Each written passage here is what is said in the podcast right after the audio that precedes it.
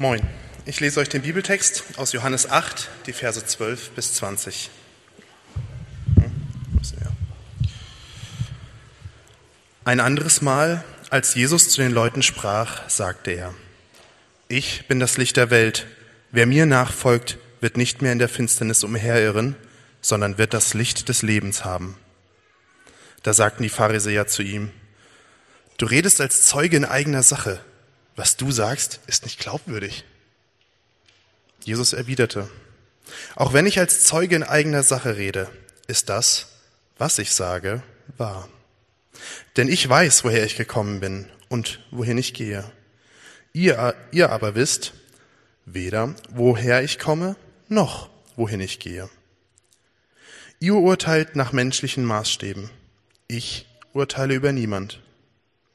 Wenn ich aber doch ein Urteil ausspreche, dann ist mein Urteil richtig. Denn ich handle nicht allein, sondern in Übereinstimmung mit dem, der mich gesandt hat, dem Vater. In eurem Gesetz heißt es, wenn zwei Zeugen in ihrer Aussage übereinstimmen, ist das, was sie sagen, glaubwürdig. So ist es auch hier. Ich bin mein eigener Zeuge und mein Vater, der mich gesandt hat, ist ebenfalls mein Zeuge. Wo ist denn dein Vater? fragten sie. Jesus entgegnete, ihr kennt weder mich noch meinen Vater. Würdet ihr mich kennen, dann würdet ihr auch meinen Vater kennen. Diese Worte redete er in der Schatzkammer, als er im Tempel lehrte. Und niemand legte Hand an ihn, denn seine Stunde war noch nicht gekommen.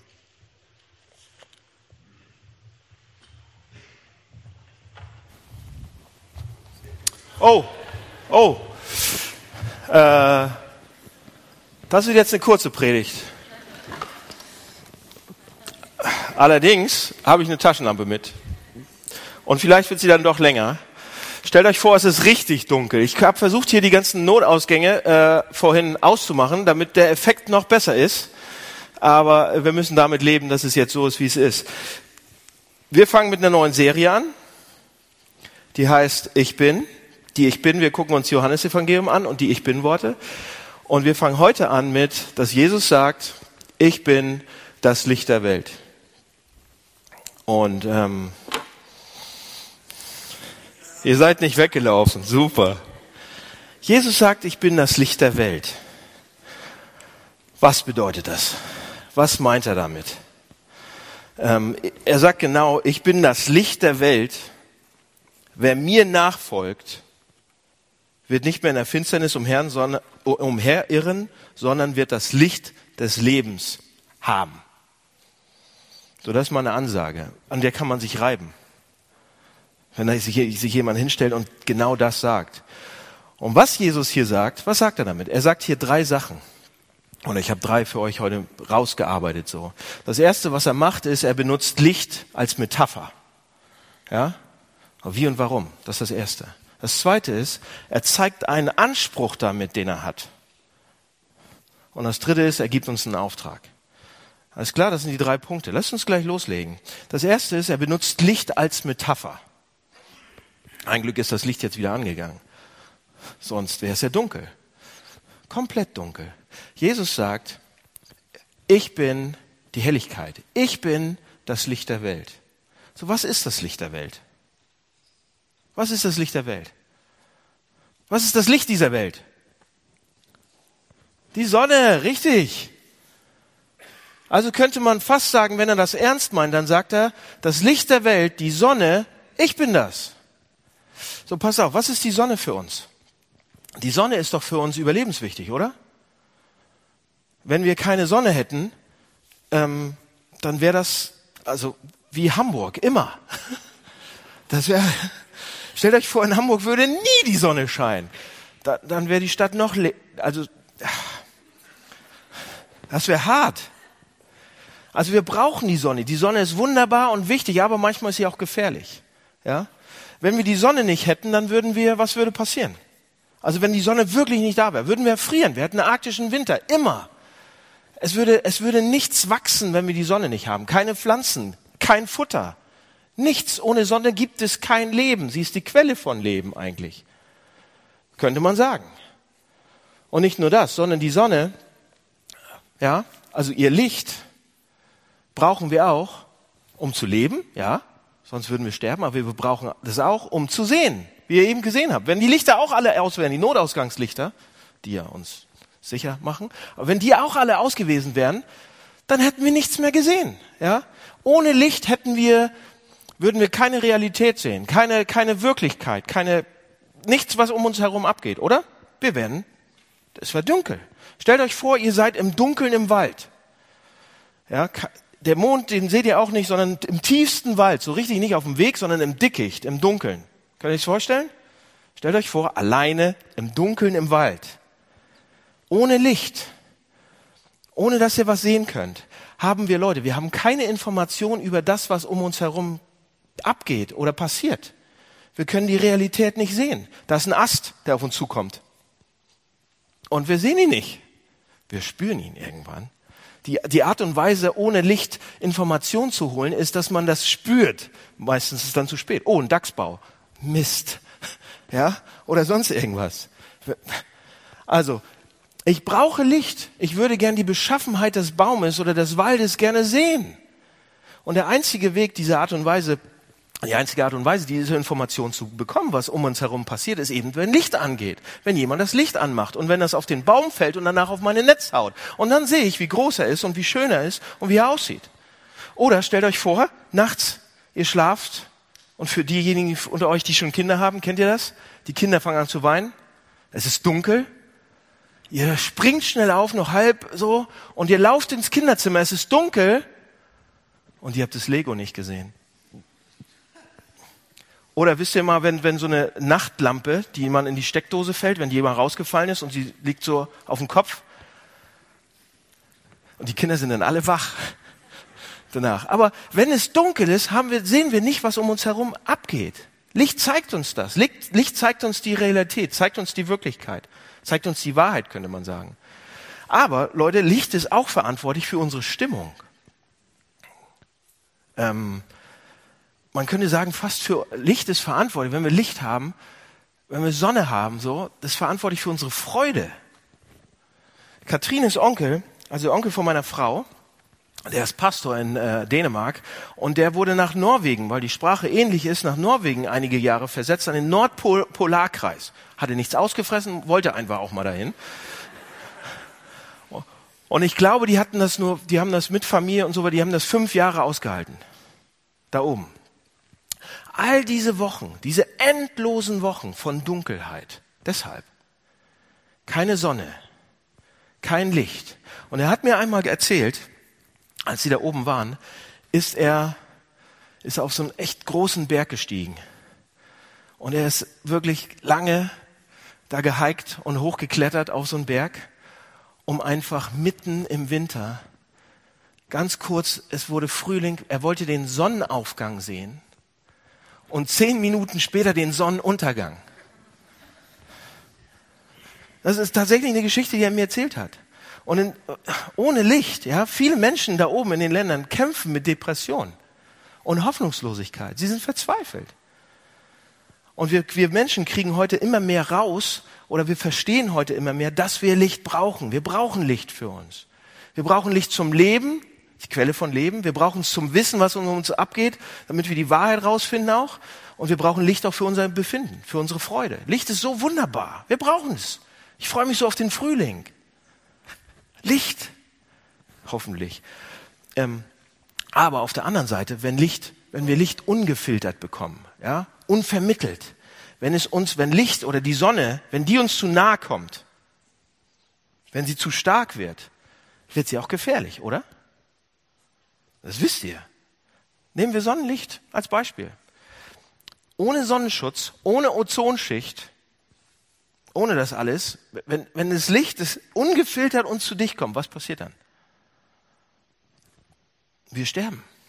Menschen sterben, weil sie Hautkrebs kriegen oder noch schlimmere Sachen. Wenn die Sonne nur ein paar Zentimeter, einen Meter dichter an der Erde wäre, was würde passieren? Ozeane würden austrocknen. Pflanzen würden vertrocknen, verbrennen, sterben. Wüsten würden sich ausbreiten und wir würden letztendlich auch sterben. Ohne Licht sterben wir. Mit Licht sterben wir. Ohne Licht sterben wir. So fast. Wenn Licht uns zu nahe kommt und, und zu stark ist, nimmt's alles weg, was man zum Leben braucht, oder? Und Licht macht noch mehr. Wenn Licht zu, zu, zu nah kommt, was passiert denn noch? Vor einigen Jahren war ich Snowboarden. Kein Skifahrer, bin Snowboarder gewesen. Und, ähm, und hatte ich meine Brille vergessen in der Hütte und musste auf die Piste oder bin dann auf der, mitten auf der Piste gewesen und es war so ein Sonnentag, total toll. Tiefschnee, weiß alles.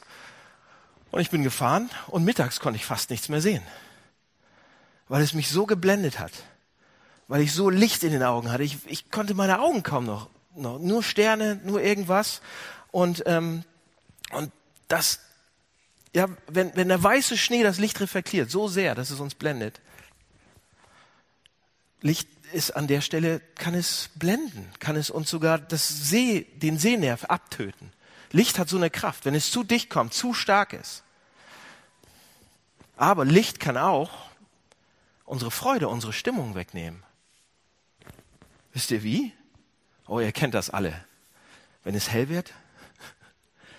Seht ihr, wir haben bei uns zu Hause so einen großen äh, Spiegel im Schlafzimmer.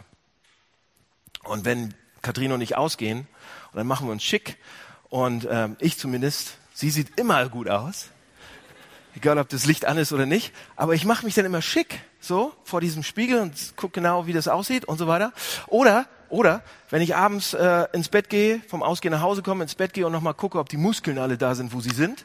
So, wenn das Licht so ein bisschen abgedimmt ist oder nur die Nachttischlampe an ist, dann ist das super. Dann sehe ich super aus. Ohne, ihr kennt das. Nicht?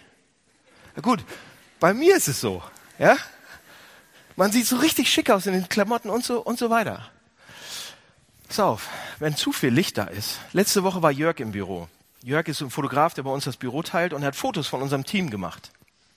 Und, äh, und hat diese Lichterdinger aufgestellt so und hat uns äh, so, sozusagen angeguckt und ähm, und dann habe ich äh, von uns allen Fotos gemacht und danach habe ich die Bilder gesehen und ich habe darauf geguckt und gedacht, ach du meine Güte, wo kommen denn diese blöden Augenringe her? Wie sehe ich denn aus? Ich war so total fertig auf den Bildern und ich dachte, zu viel Licht. Ich so, so fertig aus, weil ich zu wenig schlafe und mich zu sehr um euch kümmere, so. Ja. Wenn es hell wird, ist es unvermeidlich, dass wir sehen, wie wir wirklich aussehen. Wisst ihr was?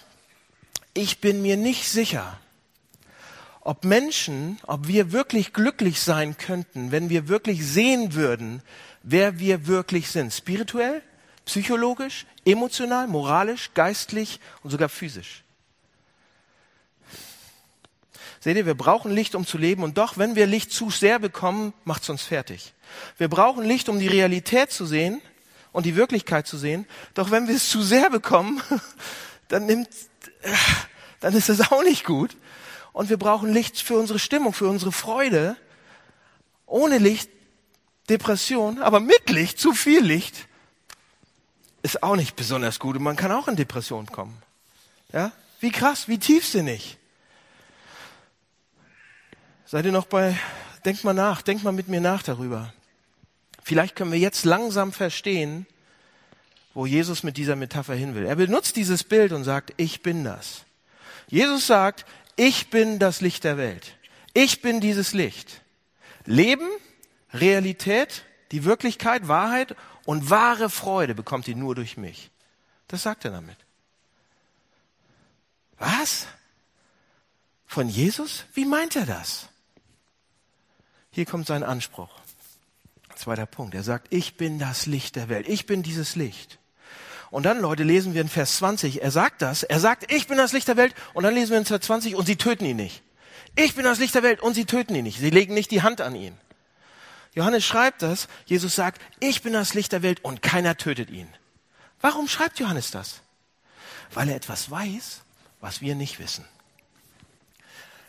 Johannes sagt, wenn wir wüssten, was Jesus da sagt und was er damit beansprucht, mit diesem kleinen Satz, dann würden wir uns absolut wundern, warum keiner auf ihn einschlägt und ihn einfach erwürgt.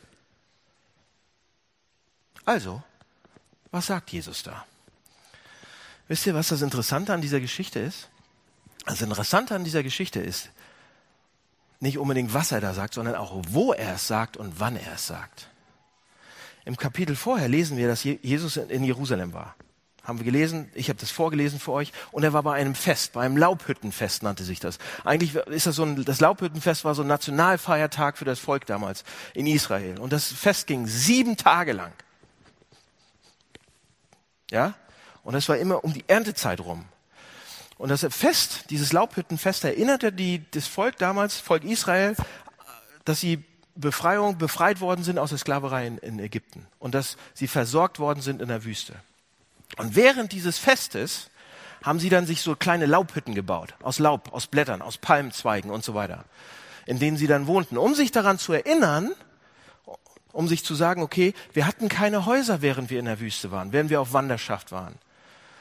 Und wir hatten kein Zuhause. Aber Gott hat uns versorgt. Das zweite, was sie gemacht haben, ist, sie haben immer ganz viel Wasser genommen und haben das ausgekippt. Es gab tatsächlich so einen Wasserauskippungsritus. Wasser auskippen. Richtig nach engen Regeln und so weiter, wie man das gemacht hat. Warum? Weil sie sich daran erinnern wollten und darin erinnert haben, dass sie gesagt haben, wir wären fast gestorben in der Wüste, weil wir keinen Durst hatten. Aber dann kam Gott durch Mose mit seinem Stab, lange Geschichte, erzähle ich jetzt nicht, aber der kam, hat einen Fels geschlagen und da kam Wasser raus.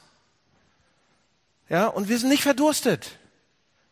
Und dann haben sie noch eine Sache die, bei diesem Fest gemacht. Hochinteressant. Sie haben jede Nacht jede Nacht hatten sie einen riesigen Leuchter im Tempel stehen. Der war riesengroß. Und den haben sie angezündet. Da waren ganz, ganz, ganz viele Kerzen, ganz viele Fackeln. Das war ein Riesending. Und der Leuchter war so groß, dass wenn sie ihn komplett angezündet hatten, dann leuchtete er aus dem Tempel raus in die ganze Stadt rein, hat die Stadt so ent, ent, ent, äh, erleuchtet. Im Dunkeln. Und dann haben die Musiker angefangen zu spielen, die Tempelmusiker. Und alle haben getanzt und haben gesagt, danke für die Versorgung in der Wüste und so weiter. Das war das Fest. Das war außergewöhnlich. Ja? Es, es war ein tolles Fest für sie. Sie erinnerten sich, wie Gott ihnen Schutz gegeben hat in der Wüste, Wasser gegeben hat und wie er ihnen auch Licht gegeben hat. Wisst ihr noch, wie er ihnen Licht gegeben hat? Wisst ihr es noch? Als sie aus Ägypten flohen, war tagsüber ja eine Wolkensäule bei ihnen. Krasse Geschichte. Und die gab ihnen Schutz vor der Sonne, vor allen möglichen anderen Sachen vor, den, vor der ägyptischen Armee zum Beispiel auch. Und wenn die Sonne untergang, unterging, dann begann diese Säule zu leuchten. Sie strahlte dann. Und wenn die Sonne komplett weg war und es richtig dunkel wurde in der Wüste, wird es richtig dunkel, so stockdunkel, dunkelste Nacht, dann wurde diese Wolke zur Feuersäule. Und die Wolke führte sie aus Ägypten und beschützte sie vor der Armee des Pharaos. Könnt ihr nachlesen. Oder als sie auf den Berg Sinai kamen, da kam die Wolke auf ihn mit Donnern und mit Flammen. Oder als, als sie, und der Berg hat so gebebt fast. Oder als sie die Stiftshütte gebaut haben, da kam die Wolke auf die Stiftshütte. Wann immer die Wolke hochstieg, sind sie losge, losgemarschiert und sie folgten ihr. Wann immer die stehen blieb, haben sie eine Pause gemacht. In 2. Mose 13 lesen wir, les mal vor. Und der Herr, also Gott, zog vor ihnen her am Tag in einer Wolkensäule, um sie zu, äh, um sie den rechten Weg zu führen und bei Nacht in einer Feuersäule, um ihn zu leuchten. Was steht da? Da steht, es war die, das Licht Gott von Gott. So Gott selbst ist da gewesen. Er war da. Er machte das Licht an, so, sozusagen für sie. Also jede Nacht in diesem Fest, diesem Laubhuttenfest, haben sie auf diesen Leuchter angezündet und haben sich daran erinnert. Außer, außer in der letzten Nacht. Da haben sie nicht angemacht. Siebte Nacht, da haben sie nicht diesen, diesen Leuchter angemacht. Und in dieser Nacht ging Jesus in den Tempel. Und es war dunkel drin. Es war kalt. Es war, die haben die Dekoration vom Tannenbaum abgemacht. Das ist blöd. Das, keiner mag das. Dekorationen wurden runtergeholt. Es war kalt. Es war dunkel. Das war eigentlich die schlimmste Nacht des Festes. Warum? Vor diesen kalten, dunklen Leuchtern war es unmöglich, nicht zu merken, dass Gott schon lange nicht mehr gesehen worden war. Sie sehnten sich danach. Aber Gottes Gegenwart war schon lange nicht mehr da. Ja, Jahre nicht mehr. Jahrhunderte war er nicht mehr zu sehen gewesen. Die Herrlichkeit Gottes war weg. Gott war weg. Gottes Gegenwart war weg. Und deshalb war diese letzte Nacht des Festes sozusagen ziemlich hoffnungslos. Alle standen da und haben gesagt, ja, blöd so. Und dann lesen wir in Kapitel 7, 37 wird uns gesagt, dass Jesus in dieser Nacht in den Tempel kam Und in Vers 20 lesen wir, dass er in der Nähe der Schatzkammer stand und da lehrte, was im Prinzip der Ort ist, wo, der, wo, der, wo, der, wo dieser Leuchter stand, wo dieser Leuchter steht. Also er geht genau zu diesem Leuchter hin und dann lesen wir, er lehrt nicht leise und wie er das sonst macht, so liebevoll mit Gleichnissen und erzählt den Leuten was. Er rief. Im Text steht, er rief, er schrie richtig, steht da. Und wisst ihr, was er rief? Jesus Christus steht direkt vor diesem großen, dunklen Leuchter mitten im Tempel, der die Abwesenheit Gottes repräsentiert. Und er steht da und er rief und er rief, ich bin das Licht der Welt. Ich bin das herrliche Licht, nachdem ihr euch so sehnt. Ich bin das wahre Licht, das hier das Licht anmacht. Ich bin die Herrlichkeit Gottes. Und er sagt, oh, und ich bin nicht das Licht wie die Propheten, das so, ja, die, die, ich bin nicht ein Licht, ich bin kein Prophet, der auf das Licht Gottes hinweist. Ich bin auch kein Guru, der das irgendwie versucht, euch ins Bewusstsein hinein. Ich bin die Herrlichkeit, ich bin das Licht. Ich bin Gott. Ich bin, ich bin zu euch gekommen. Ich bin die Art und Weise, wie das Licht Gottes, wie die Herrlichkeit Gottes zu euch kommen kann und bei euch sein kann, zentral bei euch sein kann. Folgt mir, folgt der Wolke. Ich bin das Licht. Wenn sich die Wolke erhob, alle gehen hinterher. Folgt mir. Ich bin das Licht. Ich bin Gott. Ich bin die Herrlichkeit. Und das bedeutet, ich, was Jesus da sagt, ist, ich bin die Quelle von ultimativem Leben, ultimativer Realität und ultimativer Freude. Bei mir kriegt ihr absolutes Leben, absolute Realität, absolute Freude. Das ist, was er sagt.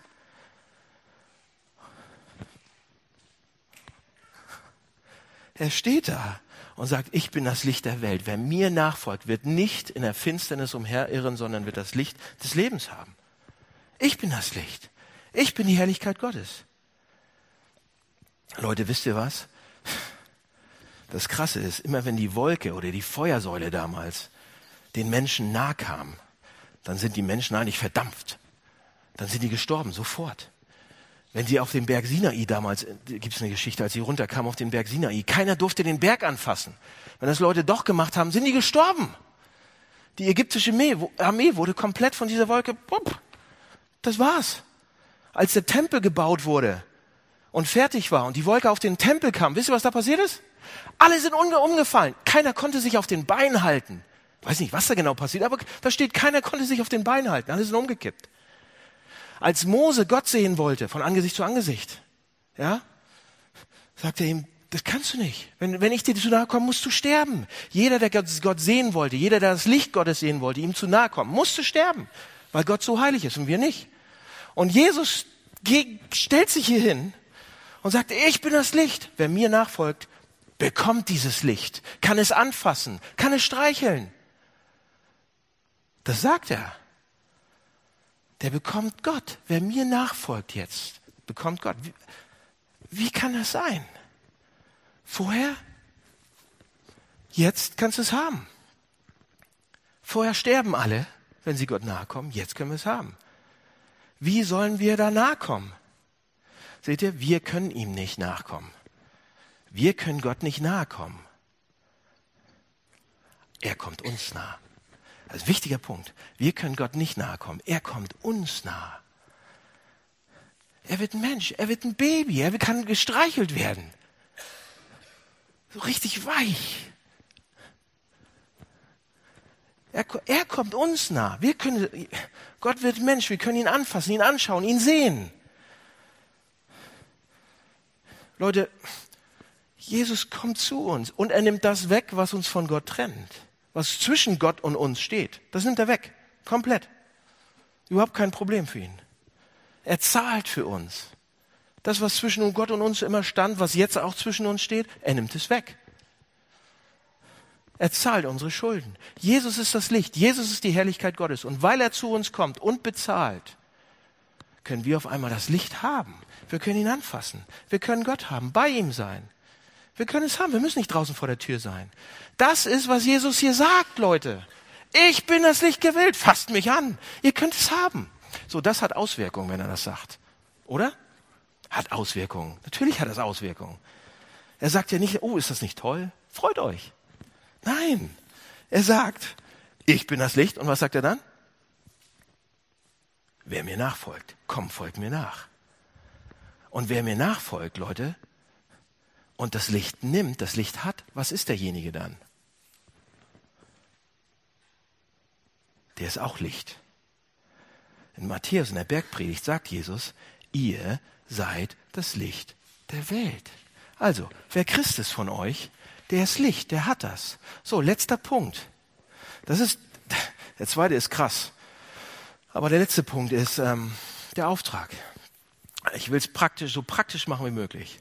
Ich würde jetzt gerne ein paar Sachen, ein paar Sätze zu euch Christen sagen. Zuerst. Und dann würde ich gerne ein paar Sachen zu den Leuten sagen, die vielleicht nicht wissen, ob sie Christen sind oder nicht. Und dann würde ich gerne auch ein paar Sätze sagen zu Leuten, die sagen, okay, ich weiß auch ganz genau, dass ich kein Christ bin. Okay? Wir machen es ganz praktisch heute. Also Christen. Was bedeutet das für euch, wenn Jesus sagt, wer mir nachfolgt, komm, folgt mir nach, folgt meinem Licht und habt es, bekommt es? Was bedeutet das? Es bedeutet, ihr seid das Licht der Welt. Ihr seid das. So, was heißt das? Das heißt, ich gebe euch nur drei Hinweise. Drei Hinweise. Wenn ihr Licht habt, wenn ihr hell seid, dann bedeutet das das Erste, das heißt, ihr seid integer. Ihr habt ein integres Leben. Euer Leben sollte von Integrität nur so sprießen. Seht ihr, und einige von euch tun Sachen im Dunkeln, im Verborgenen. Und ich bin hier leider ein bisschen ehrlich, aber einige von euch verstecken Sachen vor euren Ehepartnern oder vor euren, die ihr nicht wollt, dass die sehen. Einige von euch verstecken Sachen vor euren Freunden. Einige von euch, viele von euch verstecken, verstecken Sachen vor euch selbst. Denkt drüber nach. Aber ich sage euch eins. Die Dunkelheit ist nur temporär. Das Verstecktsein ist nur temporär. Jesus sieht das. Und eines Tages kommt die Sache ans Licht. Die Sonne wird aufgehen, Leute. Und die Bibel sagt das immer und immer und immer wieder. Und selbst aus der Geschichte, ja, selbst aus unserem Alltag wissen wir, dass das stimmt. Alle Dinge werden mal auftauchen. Die werden aufgedeckt, enthüllt, offenbart, entlarvt werden. Das passiert sogar hier. Dinge kommen raus. Letztendlich kommt fast alles raus. Also seid, wenn ihr Licht seid, seid integer, Integrität. Seid nicht anders, wenn es dunkel ist, als wenn es hell ist. Seid nicht anders, wenn keiner hinschaut. Wenn ihr versteht, dass er euer Licht ist, werdet ihr nicht anders sein, wenn keiner hinschaut. Okay, zweitens, für euch Christen, lebt attraktiv. Oh. Ja, seid integer. Und das ist wunderbar. Wunderschön. Ähm, Jesus sagt uns, ihr seid das Licht der Welt. Leute, was ist an uns schön? Was ist an uns schön? Was ist an uns wunderbar? Was ist, Christen, was ist an euch wunderbar? Gibt es etwas Bemerkenswertes und Außergewöhnliches an uns? Wenn Leute sehen, wie wir kritisiert werden. Oder wenn Leute uns dabei zusehen, wie wir Leute behandeln, die unter uns arbeiten. Wenn Leute uns sehen, wie wir mit anderen umgehen. Wenn Leute uns sehen, wie wir mit Problemen oder Krisen umgehen. Wundern die sich? Sind sie überrascht? gibt es etwas Wunderbares, Attraktives, Wunderschönes an uns. Ihr seid das Licht der Welt. Ein noch, seid mutig. Christen, seid mutig. Wenn ihr Licht seid, dann werdet ihr Sachen hell machen. Ihr werdet Sachen aufhellen, ihr werdet Sachen aufdenken, ihr werdet Sachen enthüllen. Man kann daran nichts ändern, wenn ihr Licht seid. Hier ein paar Beispiele, die sind tatsächlich passiert ein Christ, der ist Wachmann, war arbeitet bei so einer Wachfirma. Und ähm, der hat mitgekriegt, wie seine Kollegen Sachen geklaut haben, nachts, bei den Firmen, wo sie angestellt waren. Und die Leute kamen irgendwann zu ihm und haben gesagt, hier, mach mit, du musst auch was nehmen, sonst gibst du uns ein schlechtes Gewissen. Er konnte es nicht. Er wurde irgendwann gefeuert. Ja? Oder Handwerker. Handwerker arbeitet in der Firma und er sagt, ich arbeite nicht schwarz kann ich nicht. Ich gebe das dem Finanzamt an. Seine Kollegen aus der ganzen Firma kommen zu ihm hin und sagen, hör auf damit. Sonst kommt das Finanzamt auch zu uns und fragt, wo das, das geht nicht. Hör auf damit. Ja? Oder ein Makler in Hamburg. Auch in der Maklerfirma. Und ähm, Leute, andere Makler, andere Leute kommen zu ihm und sagen, hier, ähm, wir hätten gern das und das Haus. Hier ist ein extra Hunderttausender. Können wir das haben? Können wir diesen Bauauftrag haben? Und so weiter. Ist passiert. Ja, Und die anderen Makler kommen zu ihm und sagen, hier, warum hast du dich, warum hast du das nicht genommen? Wir hätten den Auftrag haben können. Wir hätten diesen und diesen besseren Deal und Verkäufer haben können. Du musst mitmachen. Und er konnte es. Er, er hat es aufgedeckt so. Oder eine Familie nimmt Flüchtlinge auf. Und ähm, eine gutbürgerliche Familie, tolles Einfamilienhausgebiet und die nehmen Flüchtlinge auf. Und die Nachbarn bekommen Angst, dass wenn noch mehr dahin ziehen, die Grundstückspreise sinken. So, pass auf, was ich damit sagen will. Ich will nicht damit sagen, dass alle Wachmänner Diebe sind. Ich will auch nicht damit sagen, dass alle Handwerker Betrüger sind. Ich will auch nicht damit sagen, dass alle Makler und Politiker korrupt sind. Ich will auch nicht sagen, dass alle gutbürgerlichen Familien Rassisten sind. Das sind alles Beispiele, die passiert sind. Und wenn man in solchen Situationen das Richtige, das Normale tut, wird man Leute entlarven. Wenn ihr Licht der Welt seid, wenn ihr Christen seid, wenn ihr das Normale für euch tut, dann werdet ihr Leute entlarven. Leute werden sagen, mach das Licht aus. Mach's aus. Aber wenn ihr es macht, seid ihr ein Feigling. Hier ist, was ich damit sagen will. Wenn noch nie jemand zu euch gekommen ist und gesagt hat, macht das Licht aus, seid ihr wahrscheinlich ein Feigling. Ihr folgt nicht dem Licht. Okay, für diejenigen von euch, die noch nicht genau wissen, ob sie Christen sind oder nicht Christen sind, jetzt kommt ihr dran. Aber ich bin viel lieber mit euch. Ja? Oder für diejenigen, die sagen, okay, ich bin auch kein Christ. Jetzt sind hier ein paar Vorschläge für euch, was es bedeuten kann, sich mit diesem Text auseinanderzusetzen. Ja? Und hier ist mein Vorschlag für euch, die noch keine Christen sind. Testet das. Testet euch. Ja? Wie merkt ihr, ob das stimmt oder nicht? Wie merkt ihr, ob das Licht, ob Gott da ist oder nicht? Wie merkt ihr, ob Gott vielleicht sogar schon an euch arbeitet oder nicht? Pass auf, hier ist wie. Wenn meine Töchter morgens aufwachen sollen und es noch so schön dunkel draußen ist und so weiter, wisst ihr, was äh, ich dann mache? Oder meistens Katrine, was wir dann machen? Wir machen die Rollos hoch. Wir machen die Vorhänge auf. Warum? Weil Licht aufweckt, oder? Bei Licht kann man doch nicht schlafen. Man merkt, man, man ist schlecht zumindest. Also ist man total müde, aber wenn man, ne, wenn richtig hell ist und so weiter, kann man schlecht schlafen. Licht sagt uns, da draußen ist was. Unmöglich, das zu übersehen. So, wenn es so hell wird, sie wachen auf und toll und der Tag fängt an. So, wie merken wir jetzt, Freunde, wie merken wir, dass wir anfangen, von dem Licht von Jesus Christus angestrahlt zu werden? Wie merken wir, dass das schon was ist? Erstens, ihr werdet wahrscheinlich sauer oder wütend werden. Kann passieren. Oder ihr habt Angst. Oder ihr fangt an, euch zu wundern und zu staunen und ihr fangt an, ihn zu lieben. Aber ihr werdet nicht richtig gleichgültig sein. Denkt daran, was Jesus gesagt hat. Was hat Jesus gesagt? Er hat gesagt, ich bin das Licht der Welt. Ich bin die Sonne. Alle anderen sind der Mond. Ich bin die Sonne. Jesus Christus ist der einzige Weg, wie man Gott kennen kann, wie man zu ihm kommen kann. So, und jetzt testet euch. Macht das euch wütend? Macht diese Aussage euch wütend? Macht sie euch sauer? Sagt ihr, wie kann er das nur sagen? Er ist doch ein Lehrer von Liebe und von so Toleranz und alles. Wie kann er, er behauptet Gott zu sein, wie kann er das machen? Macht euch das, macht euch das sauer? Das ist ein gutes Zeichen. Die Rollos gehen hoch. Licht kommt rein. Oder vielleicht sind andere erschrocken oder haben Angst und sagen, ach du, du, du meine Güte, wenn er das sagt, wenn das stimmt, wenn er nicht nur so ein guter Lehrer von Liebe ist, sondern Gott, dann müsste ich mich ja ändern. Wenn er das wirklich ist, dann muss ich entweder weglaufen oder zu ihm hinlaufen. Wenn ihr das denkt, das ist ein gutes Zeichen. Oder einige von euch sagen, meine, meine Güte, ich kann nicht, ich liefere mich ihm jetzt aus. Wenn er Gott ist, darum geht's, Leute. Wir sind auf dem Weg zu Ostern, auf dem Weg zum Kreuz. Wenn er Gott ist, dann ist die einzige Sache, die wichtig ist und wirklich zählt, meine Beziehung zu ihm. Und allein das ist wichtig. Seht ihr, wenn das Licht an ist, dann weckt er auf. Vielleicht seid ihr wütend oder ihr habt Angst oder ihr rennt zu ihm und lasst alles liegen und fast, und, und lasst alles los und sagt, okay, ich falle auf meine Füße und das ist Jesus. Aber wenn ihr nur hier sitzt und sagt, na ja, ich weiß noch nicht so richtig, was es ist und ich weiß noch nicht, was ich über das Christentum denke und überhaupt, dann ist das Licht noch nicht angegangen. Ja, dann habt ihr diesen Anspruch noch nicht wirklich gehört. Dann habt ihr noch nicht mal angefangen, den zu hören. So. Was ist jetzt?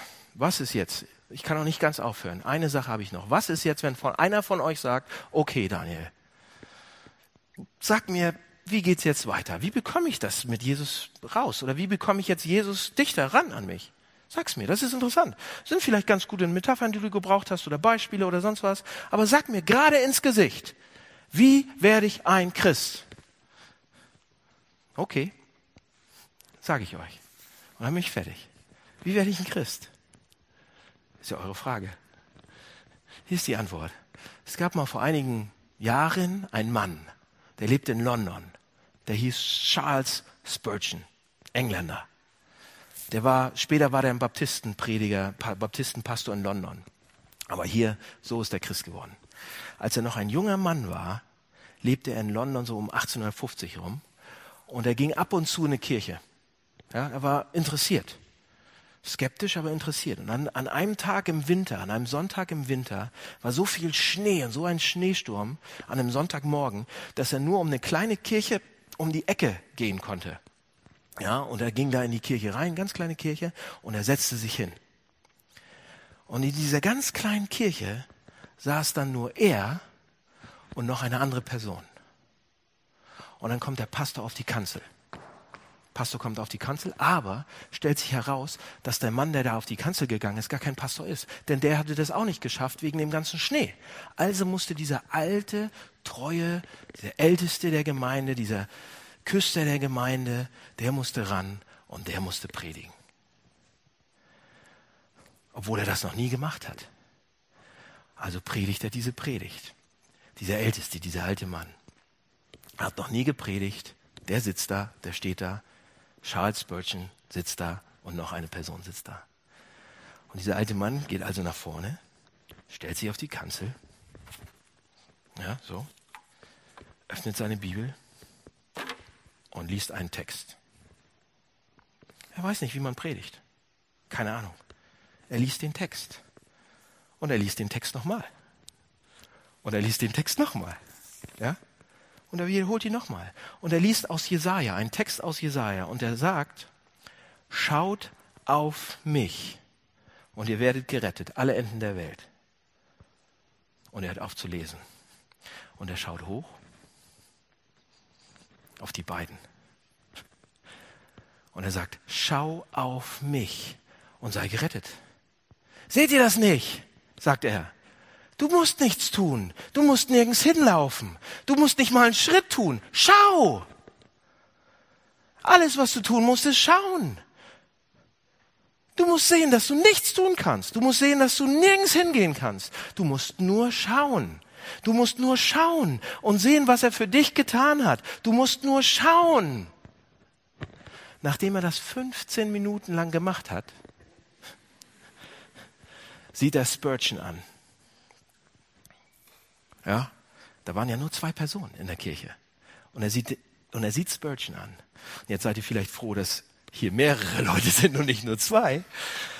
Ja, aber es schaut auf Spurgeon er zeigt auf ihn und er sagt, junger Mann, du bist gerade unglaublich traurig und unglücklich und elend. Und du wirst auch so bleiben, bis du nicht machst, was dieser Text sagt. Und Spurgeon war tatsächlich in dem Moment, er war seit, seit Jahren am Kämpfen und am Suchen. Was ist eine spirituelle Realität? Wo kann ich die finden? Wo kann ich Gott finden? Er hat alles versucht, alles Mögliche abgesagt. Er hat Moralismus versucht, ausprobiert, Mystizismus ausprobiert, versucht zu fasten, alles Mögliche zu beten, Erfahrung zu haben. Und plötzlich, als dieser alte Mann sagt, mach das, was im Text steht, da begriff es langsam.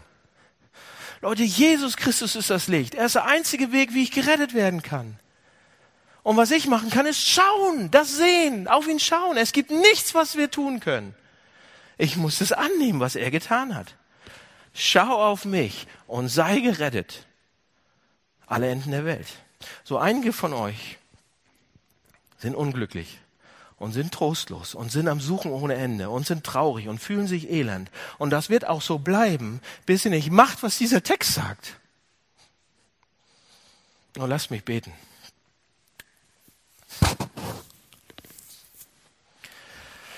Jesus, wir wollen jetzt auf dich schauen und auf niemand anderen. Und jetzt, wenn wir zum Abendmahl gehen, wollen wir auch auf dich schauen und auf niemand anderen. Du sagst, wir sind das Licht der Welt. Hilf uns dabei. Und wenn es jemand gibt hier, den kennst du auch schon lange, der nach dir fragt, ähm, hilf ihm auch. Hilf uns. Lass uns auf dich schauen jetzt. Amen.